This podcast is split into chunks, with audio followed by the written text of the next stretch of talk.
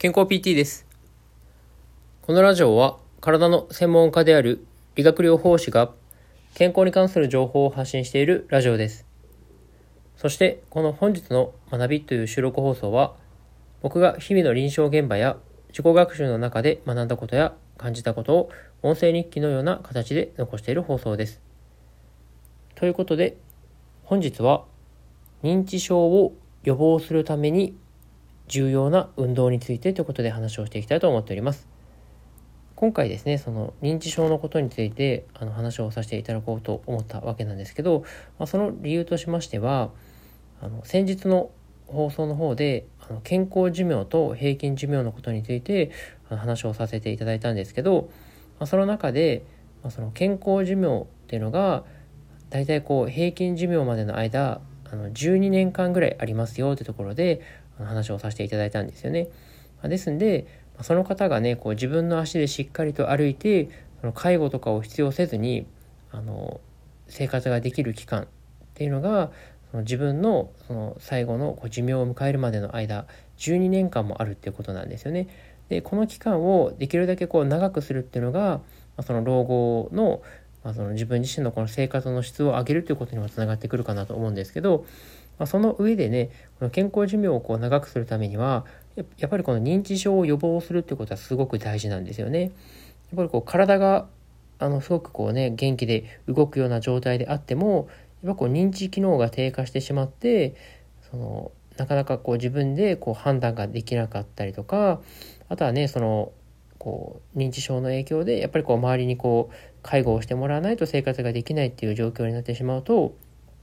まあ、この健康寿命っていうのがやっぱりこう短くなってしまって、まあ、それでね結果的に、ま、その健康寿命から平均寿命までの期間がよりまた長くなってしまう。でそれによってねこうよりこう介護が必要な状態でこう長くあの老後を迎えてしまうということになってしまうので、まあ、これをねこう予防するということはすごく大事なことかなというふうに思うんですよね。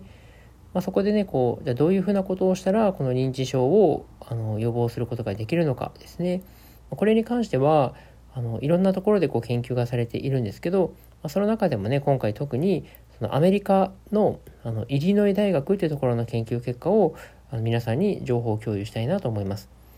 でこの研究報告なんですけど、まあ、1年間ですねあの1週間にだいたいこう10から15キロぐらい歩いた人はですね13年後に認知症になる確率が50%減少したっていう報告があるんですよ。この50%って結構すごくないですか？ね、あの、このね、こう1週間に10から15キロ歩いた人が、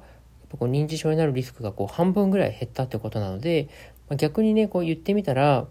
その毎日ね、それだけしっかりとあの体を動かしていれば、その認知症になる確率がこれだけ減るということなので、やっぱりこう、普段からね、やっぱり運動するということがいかに大事なのかってところが、まあ、こういった結果からわかるかなというふうに思います。ま、ですんで、皆さんも是非ですね、あの、ま、将来のこう健康寿命を長くするために、ま、こういったあの運動っていうのをこう毎日コツコツとあの積み重ねていっていただければ、あの半分以上の確率で、まあ、こういったこう認知症になるリスクを軽減できるというふうにあの思っていただけたらいいのかなというふうに思いますね。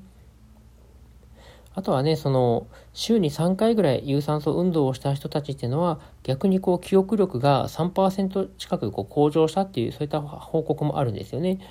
あの、年々ね、こう、認知機能ってこう、低下していくっていうふうに言われている中、この有酸素運動を週3回やることによって、逆にね、こう、向上するっていうことが分かっているので、